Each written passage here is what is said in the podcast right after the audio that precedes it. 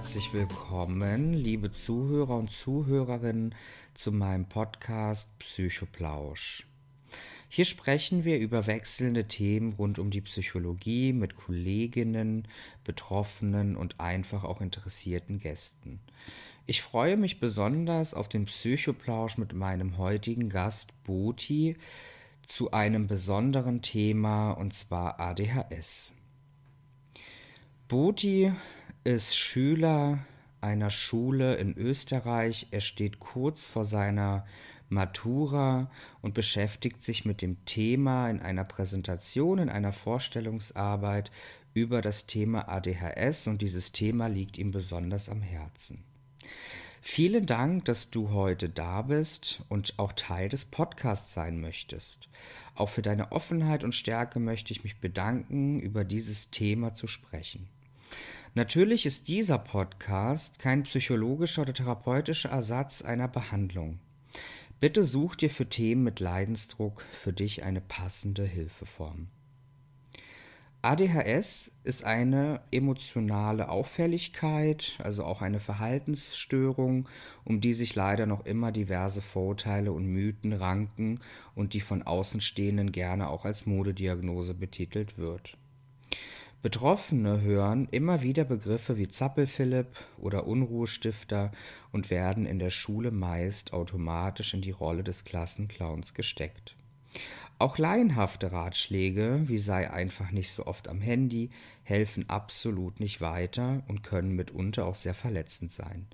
Dem Betroffenen wird dadurch nämlich nicht nur die Ernsthaftigkeit seiner Probleme abgesprochen, sondern auch noch eine Mitschuld an seiner Krankheit gegeben. Woran erkennt man nun, dass man unter ADHS leiden könnte? Wo liegt der Unterschied zu ADS? Wie kann man Betroffene bestmöglich unterstützen? Und mit welchen Methoden kann man die Störung effektiv behandeln?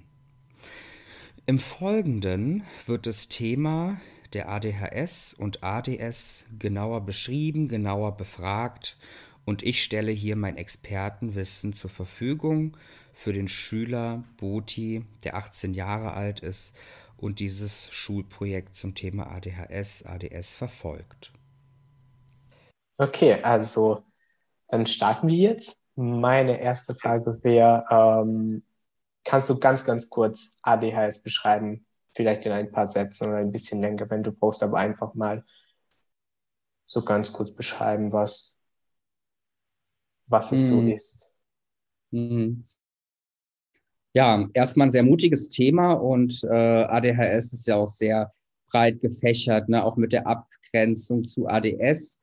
Was ist es überhaupt für eine Störung? Ne? Es geht in die Richtung von einer Verhaltensstörung beziehungsweise auch einer emotionellen Störung und ganz oft diagnostiziert, klassifiziert zu Kindheit, Jugend, aber letztendlich auch die spätere Kindheit, Jugend 11 bis 13 ist so das höchste Maß indem man es diagnostiziert und auffällig sind ganz oft die Verhaltensauffälligkeiten beginnend in der Grundschule zu Themen wie Aufmerksamkeit, Konzentration, Impulsität, aber hauptsächlich auch die Selbstregulation. Also wie kann ich mich selbst regulieren und das, was ich erlernt habe, richtig zu äußern und in dem Hinblick dann auch die körperliche Situation, ne, dass es sich in Hyperaktivität äußert. Und wenn man da tiefer reinschaut, ne, ADHS ist irgendwie auch so ein Alltagsbegriff geworden. Ja, es ist irgendwie so eine Modediagnose, eine Erscheinungsdiagnose, die auch ganz klar zu differenzieren gilt. Und nach ICD-10 in der Klassifikation gibt es ganz unterschiedliche Formen von ADHS, ja, die in F90 eingegliedert sind.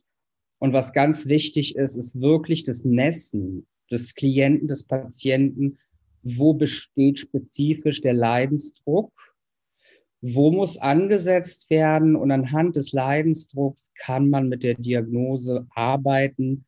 Es soll aber sehr vorsichtig diagnostiziert werden und wirklich nur von Fachpersonal, Psychologen, die weitergebildet sind in dem Thema oder Fachärzten gestellt werden. Mhm. Ja, genau. Danke für die Antwort. Meine zweite Frage wäre, hast du denn Erfahrungen in der Arbeit mit ADHS-Patienten und Patientinnen und Gab es da irgendwas diesbezüglich für dich, was du für sehr wichtig hältst, was vielleicht irgendwie untergeht, wenn man mit ADHS-Patienten und Patientinnen arbeitet? Natürlich so viel du sagen darfst. Ja, also was in meiner alltäglichen Arbeit auffällig ist, ich äh, verspüre ganz oft, dass die Diagnose vielleicht verschoben worden ist, das heißt nicht frühzeitig diagnostiziert worden ist. Und die Auffälligkeit von ADHS, die Impulsivität, die Selbstregulation, das Überschreitende auch in Grenzsetzungen, ja, ständig fokussiert zu sein, äh, neuen Input zu bekommen, Reizüberflutungen zu verspüren. Und das merkt man ja auch in Gestik und Mimik. Man kann sich nicht genau konzentrieren, man kann nicht folgen. Und dementsprechend habe ich die Beobachtung gemacht, dass sich dann diese Symptomatik im späteren Leben ver, ja, ver, verdeckt oder gedeckelt wird über andere Mechanismen, wie zum Beispiel ADHS hat dann auch nochmal eine Komorbidität vielleicht zu Substanzmissbrauch, also Drogenkonsum weil unter Drogen man seine Gedanken und seine Selbstregulation auch nochmal anders gestalten kann und es dementsprechend einem auch ermöglicht, sich vielleicht ruhiger zu fühlen, auch in Verbindung zu THC. Und mhm. da entsteht ganz oft so ein Up-and-Down-Konsum als Beispiel, ja. Oder eben auch Menschen mit ADHS dazu neigen, vielleicht auch aufgrund von der Tatsache der Diagnose, vielleicht auch, wenn es bei einer weiblichen Form vorkommt, auch vielleicht für eine frühere Schwangerschaft mhm. oder Misserfolge in Beruf und Schule stehen auch weit oben und diese allgemeinen Risiken sind natürlich auch von jedem Einzelfall individuell zu messen. Mhm. Ähm, ich habe eine sehr gute Freundin. Sie hat, also sie wurde mit ADHS diagnostiziert und seit ihrer Diagnose behauptet ihre, ihre Mutter, dass sie sich sozusagen jetzt zurückgelehnt hat, was Schule und so angeht. Und sie sagt, ich habe ADHS, ich kann das nicht. Und sie nimmt das sozusagen irgendwie als Ausrede her, dass sie, dass sie nichts mehr tut. Zumindest das behauptet die, die Mama. Und auf der anderen Hand, sie sagt zu mir, dass sie sich jetzt endlich verstanden fühlt und dass sie jetzt weiß, warum ihre Schwierigkeiten in der Schule bisher da waren und jetzt, ähm, jetzt, jetzt, wo sie einen richtigen Grund dazu hat, äh, denkt sie sich eher, dass sie jetzt sich nicht mehr so viel Druck machen muss. Ähm, was sagst du so hm. dazu? Hm. Also was ganz entscheidend ist, ist natürlich die Reflexion, die Psychoedukation auch durch die Fachlichkeit, das Erörtern wo besteht der Leidensdruck, wie, ich, wie gehe ich dagegen an, ja. Also du hast bestimmt ja auch schon davon gehört, dass man das relativ früh medikamentieren kann, ne? weil letztendlich ist ADHS ja auch eine neurobiologische äh, Erkrankung, eine neurobiologische Ursache, die auch genbedingt beeinflusst ist. Das heißt, man kann durch Medikamente relativ früh auch etwas bewegen, bewirken. Im eigentlichen Umgang mit Freunden, mit Familie kann es natürlich helfen, das mehr zu verstehen, mehr zu akzeptieren. Und wir reden ganz oft bei psychischen Störungen, wir wollen die Störung annehmen, wir wollen sie akzeptieren, wir wollen sie loslassen, sie ist ein Teil von uns. Und dementsprechend gehört auch der Klientin, der Patientin der Raum für die Diagnose. Dass Eltern das vielleicht nicht verstehen können, oder nicht richtig reagieren können, kennen wir auch im Alltag sehr oft zu Genüge. Es muss nicht unbedingt ADHS sein, es können auch andere Diagnosen sein, die nicht so gut verstanden werden, weil sie auch fremd sind, ne? weil das eigene Bild, das eigene Ideal kann da nicht mitgehen.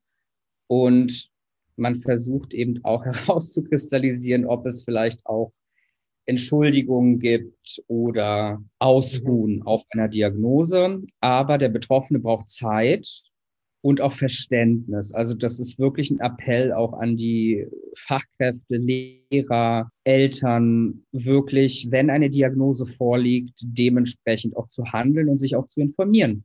Wenn da Eltern damit nicht umgehen können, die können auch beim Jugendamt, ich weiß nicht genau, wie das in Österreich ist mit den Jugendämtern, da kann man aber auch Anträge stellen auf äh, eine Fachkraft, die dazu schult. Mhm. Okay, äh, meine dritte Frage wäre gewesen, ob du vielleicht irgendwelche Tipps hättest für Eltern, die Kinder mit ADHS erziehen oder so, aber das hast du im Prinzip eigentlich fast schon beantwortet. Möchtest du noch irgendwas dazu sagen?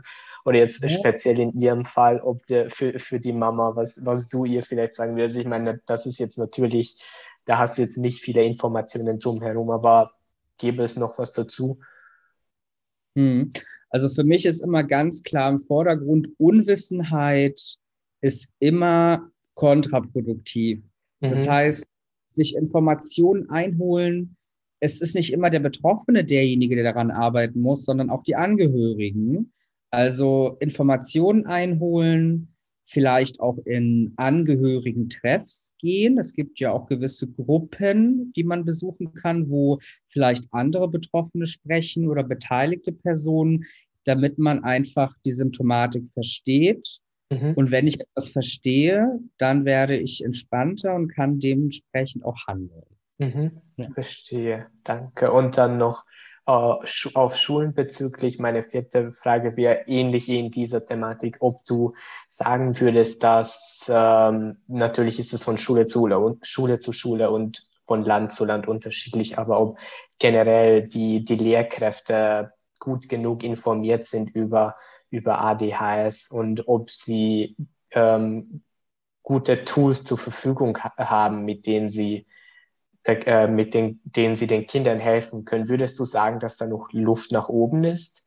Jetzt Deutschland, mhm. weil wahrscheinlich du damit am besten auskennst. Was würdest du dazu so sagen? Oder was würdest du dir wünschen? Also bei der, bei der Frage springen gerade bei mir alle Aufmerksamkeit auf absolut katastrophal. Okay. Also meine Beobachtungen sind, äh, die Schulen sind absolut gar nicht vorbereitet auf gar keine Diagnose. Das mhm. heißt, Lehrer machen eine umfangreiche Ausbildung in, aus pädagogischer Perspektive, auch vielleicht aus entwicklungspädagogischer Perspektive. Aber die Materie wird nicht psychologisch, klinisch, psychiatrisch erklärt und erörtert. Das heißt, ich stoße auf sehr viele Informationslücken, sehr viele Kommunikationsfehler und aktuell beschäftigen mich auch Lehrer, die mich tatsächlich auch nicht ganz verstehen und ich auch auf Unverständnis stoße, nicht weil die Menschen das irgendwie böswillig machen, sondern dort besteht einfach eine Lernlücke, ein störender Informationsfluss und da sollte auf jeden Fall was getan werden.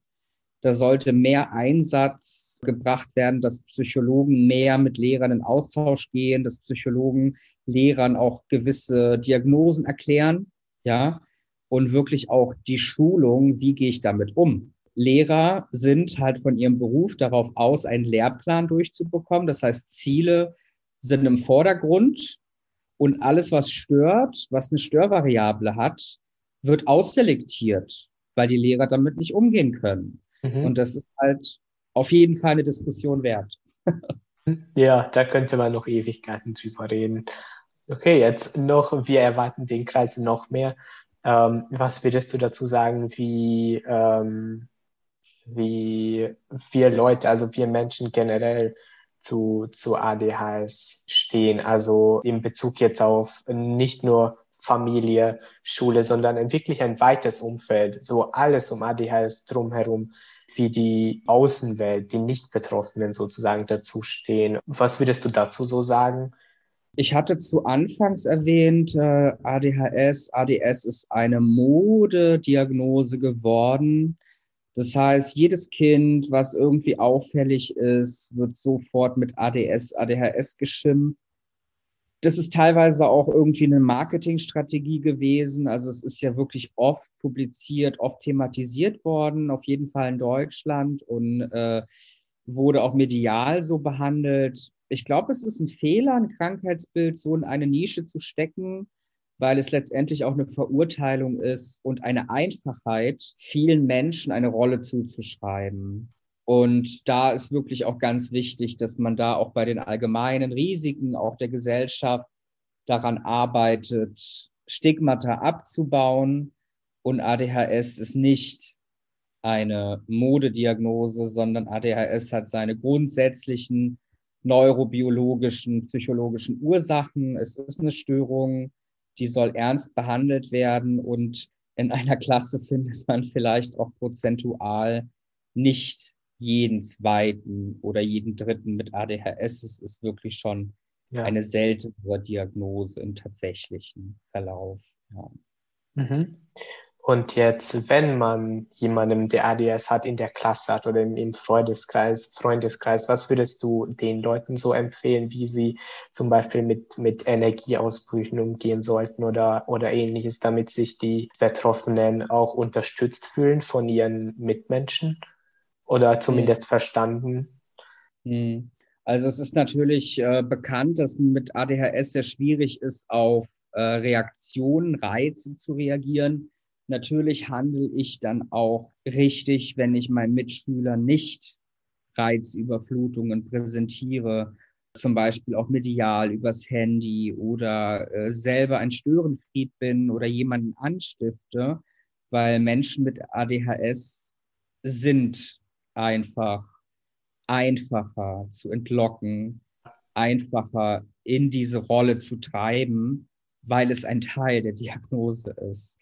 Also ich würde als guter Freund, als guter Mitschüler die Reizüberflutungen eher zurückhalten und vielleicht denjenigen auch beruhigen in Momenten, wenn man merkt, okay, jetzt geht es gerade bei ihm wieder los. Ne? Also einfach für den auch da zu sein, den in den Arm zu nehmen oder eben auch einfach an die Schulter zu klopfen, zu sagen, es ist wieder soweit, ist okay, wir entspannen uns kurz, das wird wieder.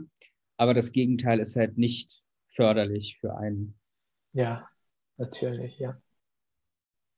Okay, danke. Ähm, wir haben kurz äh, äh, so die Diagnose davon angeschnitten schon. Kannst du Näheres über die Diagnose sagen? Zum Beispiel so einen kurzen Prozess, wie das jetzt verlaufen könnte, eine Diagnose? Hm. Also bei der Diagnosestellung ist natürlich erstmal wichtig, ganz klassisch ein Anamnesegespräch durchzuführen. Der Leidensdruck wird beschrieben. Bei ADHS ist die Schwierigkeit, die Diagnose wird ja auch aufgrund von der emotionellen oder Verhaltensstörung auch relativ früh gestellt. Im Kindheitsalter, Grundschule, Übergang in die Pubertät. Das heißt, die Eltern müssen auch eine Einschätzung geben. Ne? Das heißt, es ist wichtig, dass die Eltern beschreiben, wie ist das Kind im häuslichen äh, Kontext, wie ist das Kind auch in, in Interaktion mit Freunden, mit Familie, aber dann auch die Lehrer, die auch einschätzen, wie ist das Kind in der Schule? Wie oft gibt es Verhaltensauffälligkeiten? In welcher Art gibt es Verhaltensauffälligkeiten? Ist die Hyperaktivität ein Teil der Diagnose oder sind es eher einfache Störungen wie Aktivität und Aufmerksamkeit? Gibt es vielleicht auch Sozialverhaltensstörungen, die integriert sind? Ne? Oder gibt es auch noch andere Verhaltens- und emotionale Störungen, die mit Beginn der Kindheit und Jugend zusammenhängen? Also es ist sehr facettenreich und es ist aber auch sehr wichtig für den Psychologen, für den Facharzt, ganz genau erstmal die Anamnese durchzuführen, ein Explorationsgespräch durchzuführen, auf jeden Fall Testdiagnostik anzuwenden die ganz genau überprüft, ne, mit Hilfe von dem Netzwerk, die eigene Beobachtung am Kind, die Einschätzung von Fachkräften in der Umgebung plus Kindeseltern. Und dann kann man von einer Diagnosestellung sprechen, beziehungsweise diagnostizieren. Mhm. Ja. Dankeschön. Und was Kinder mit ADS betrifft, das ist ja ein bisschen unauffälliger als ADHS ähm, was ich gelesen habe während meiner Recherche, dass sie oft das vielleicht sogar gar nicht diagnostiziert wird, weil sie ja im Grunde genommen nicht stören, also nicht wirklich stören, sondern sind halt einfach eher in sich versunken und nicht da. Was würdest du äh, zur Diagnose bezüglich ADS sagen? Hm.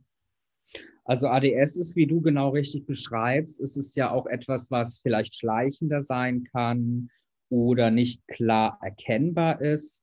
Aber für den Betroffenen ist es auf jeden Fall kognitiv ja spürbar, inwiefern er sich abgrenzen kann, kann er sich konzentrieren, wird er abgelenkt, was lenkt ihn ab, sind es Kleinigkeiten, fühlt er sich davon gestört, will er eigentlich seine Aufmerksamkeit auf was anderes richten, schulen, aber der Ausdruck fehlt, ne? oder der bleibende Ausdruck fehlt. Und da ist natürlich ganz klar nochmal die Symptomatik im Vordergrund, auch genau abschätzen, abstufen, beobachten und dementsprechend auch genauso wichtig vorzugehen wie bei ADHS, aber auch gewissenhaft zu handeln in dem Fall. Ja. Was würdest du sagen, worauf sollte man achten, wenn man jetzt vermutet, dass das eigene Kind oder ein Freund von jemandem vielleicht irgendeine Lern- oder Konzentrationsstörung hat? Ja, also auf jeden Fall, die, wir Menschen sind ja oft in sozialer Interaktion. Ich glaube, in sozialer Interaktion kann man das sehr gut beobachten. Wie sieht es aus vielleicht mit Flüchtigkeitsfehlern bei Hausaufgaben? Schularbeiten? Wie sieht's aus mit der Arbeit oder anderen Tätigkeiten? Wie ist die Achtsamkeit bei dem, was man tut? Kann man sich gut konzentrieren? Kann man auch bei längerer Zeit Aufgaben lösen? Kann man bei längerer Zeit wirklich ein Spiel aufrechterhalten? Wie ist die Impulskontrolle? Ähm, hört mir der, hört mein Gegenüber zu? Ist ein guter Zuhörer? Kann man ihn aber auch direkt ansprechen oder umgekehrt? Wie sieht es aus mit Anweisungen, Pflichten? Ja, was sind das für Umgänge? Kann man auch wirklich etwas vollenden? Ja, eine Sache zu Ende bringen? Also es sind wirklich immer die Dinge, die uns steuern in Selbstregulation, um Aufgaben zu lösen, Schwierigkeiten zu lösen, Aktivitäten zu organisieren. Das sind so die Themen, die wirklich wichtig sind. Oder Beispielhaft, ähm, ein Mensch verliert andauernd Gegenstände. Das könnte mhm. auch ein Anzeichen sein. Oder man vermeidet auch eine Anstrengung. Die Mitarbeit im Unterricht ist eher zurückhaltend. Das Ausfüllen von Formularen bringt irgendwie Kopfschmerzen. Ja, also es ist ganz divers. Es sind aber auch wirklich alltägliche Dinge, die man sehr gut messen, nachvollziehen kann. Auch vielleicht im späteren Leben das Bezahlen von Rechnungen oder Einhalten von Verabredungen, Besorgungen. Ja, das sind so, glaube ich, die Dinge, die man so zielgerichtet, besonders bei ADS, bei Unaufmerksamkeit klassifizieren kann. Mhm. Also du hast kurz äh, Flüchtigkeitsfehler angesprochen und in Ungarn gibt es eine Maßnahme, dass wenn man eine Diagnose von einem Experten, also eine ADHS oder ADS-Diagnose von einem Experten bekommt, wenn man das dann in der Schule vorlegt, dann bekommt man oder sollte man in der Regel extra Zeit bei, bei Tests und Schularbeiten bekommen. Das könnten von anhand der Schwierigkeitsgrad des Tests natürlich von fünf bis zwanzig Minuten sein. Was hältst du von dieser Maßnahme? Denkst du, dass das hilfreich sein kann? Denkst du, dass das wirklich was bringt? Hm. Also wenn wir Experten ganz oft von Inklusion oder von Integration sprechen und nicht immer separat für jegliche Verhaltensauffälligkeiten neue Schulen gründen wollen, die sonderpädagogisch, sonderpsychologisch arbeiten, dann ist es selbstverständlich, den Menschen mehr Zeit zu geben, weil es ja einen Grund dafür gibt, dass man sich nicht so gut konzentrieren kann und damit, wenn jemand dann 10, 15, 20, 30 Minuten länger Zeit hat, hat er auch nicht mehr so den Zeitdruck und nicht mehr das Angespannte, was auch sehr klar Schwerpunkt ist der Symptomatik, dass das Unterdrucksetzen der falsche Weg ist. Mhm. Also ich bin damit fein und ich finde das auch okay, dass dementsprechend Menschen mit einer Diagnose mehr Zeit bekommen für Schulaufgaben, Schullösungen. Ja. Mhm. Hättest du da noch vielleicht so andere jetzt Maßnahmen im Sinn oder Sachen, die du vielleicht einführen würdest, wenn du in der Position dazu wärst, irgend, irgendwelche Maßnahmen oder einfach Kleinigkeiten, die du in den Unterricht integrieren würdest, um, um den Lernprozess und den Testungsprozess für ADHS und ADS-Betroffene zu äh, erleichtern? Ja, also was ich ganz oft beobachtet habe, ist, es gibt äh, in Berlin-Brandenburg zum Beispiel gibt es Integrationshelfer. Das sind dann auch ähm, ja, Menschen, Studenten, Psychologen, Pädagogen, die eingestellt werden auf Honorartätigkeit von den Ämtern, um den Menschen zu helfen in der Schule, eine Art Schulhelfer, der Verlässlichkeit, Vertrauen mit in den Klassenraum bringt, Vertrauensarbeit leistet und für denjenigen da ist, ja. Und das kann schon wirklich Wunder bewirken, wenn noch mal eine Person jemanden mitstützt, für einen da ist oder auch letztendlich die Lehrer gewisse Methoden anwenden, die einfach besser zu messen sind als Androhungen und Verweise und Tadel, sondern eher den Jugendlichen, das Kind abzuholen in den Prozess, in den Verlauf, es verständlich zu kommunizieren und auch spielerisch vielleicht das Ganze mit einem Tokensystem verbinden, mit Smileys, mit äh, allem, was das Kind gut versteht. Und Belohnung, Lob ist halt wirklich sinnvoll. Und mhm. ich glaube, jeder Betroffene ist glücklich, wenn er abgeholt wird in dem Prozess und verständlich die Dinge erklärt bekommt, als wenn man ihn anschreit, ihn ausselektiert und vor die Tür stellt, mit Türklinke nach unten drücken oder sonstiges. Alles kontraproduktiv. Mhm. Okay, äh, danke. Dann wären wir jetzt bei meiner letzten und zehnten Frage. Dann habe ich noch eine kleine Frage, aber auf jeden Fall meine ja. allerletzte Frage ist, ähm, äh, als ich meine Recherchearbeit gemacht habe für meinen ersten Kapitel, ähm, waren da auch so Sachen erwähnt, zum Beispiel, dass ADHS oder ADS-Betroffene oft sehr empathische Menschen sind oder dass man das öfter beobachten könnte, dass die, die empathischer sind oder dass sie in der Regel wenn sie aufpassen, wirklich super gut arbeiten können, dass die dann in einigen Sachen dann doch hervorstechen können. Was sagst du so dazu? Hm. Letztendlich glaube ich, eine besondere Diagnose, die getroffen wird, ist natürlich auch gerade in Verbindung zur Hyperaktivität auch eine Hypersensibilität, ja, die sich auch auf Empathie, Emotionen auslegen kann. Und ich kann mir das gut vorstellen, dass wenn ich meine ganze Energie, meine ganze Aufmerksamkeit lerne, auf eine Sache zu konzentrieren, dass ich einfach eine Begeisterung erwecke für eine spezifische Sache und in der Sache meine 100 Prozent geben kann und da auch wirklich meine Konzentration schulen kann, nur in diesem einen Flow. Und ich glaube, dieses Flow-Erleben kann auch ADHS, ADS-Patienten auch besonders schützen, um persönliche Eigenschaften zu entwickeln. Also Begeisterung ist auf jeden Fall für mich auch nochmal ein Korrelat zu Empathie, auch in Verbindung zur Hypersensibilität. Mhm. Ja. Okay. Ähm, meine gute Freundin zum Beispiel, die ich schon vorhin erwähnt habe, sie hat zum Beispiel zu mir gemeint, dass sie ähm, sehr gut lernen kann, wenn sie das mit einer Person macht, die sie sehr gerne hat und mit dem sie ansonsten auch immer sozusagen Spaß hat. Und dann wird für sie das Lernen auch eben, wie du gesagt hast, so eine Art Flow-Erlebnis. Und wenn die andere Person da richtig jetzt nicht anfängt, Blödsinn mitzumachen, sondern wirklich sie sozusagen leitet, dann kann sie wirklich ganz effektiv und, und, und ganz schnell ziemlich viel lernen, was sie alleine jetzt zum Beispiel nicht hinbekommen hätte.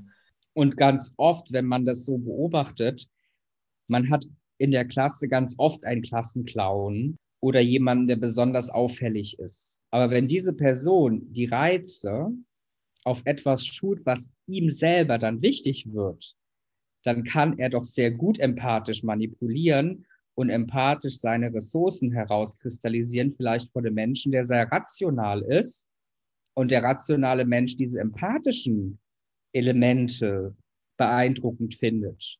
Das ist doch klasse, auch dort seine Nischen zu finden, seine Schubladen, das Bestmögliche rauszuholen in seiner sozialen Interaktion. Also es hat was auch eine kleine Positivität ja dann auch an sich, die Sache. Man, man hat ja dann eine Möglichkeit, sich sozusagen zu entdecken. Vielen lieben Dank für die, deine Teilnahme an meinem Podcast Psychoplausch. Ich hoffe, du hattest einen Erkenntnisgewinn zum Thema ADHS und ADS. Für mehr psychologische Themen und Psychotipps folgt mir gerne auch bei Instagram auf psychologe.bolender. Du hast Interesse auch dabei zu sein, dann melde dich doch gerne bei mir und meinem Team via Mail unter socialmedia at psychologe-bolender.de.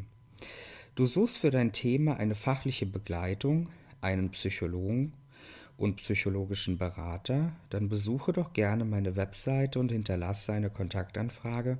Ich freue mich darauf. Auch an dieser Stelle zur Verdeutlichung kenne ich meine fachlichen Kompetenzen und Grenzen.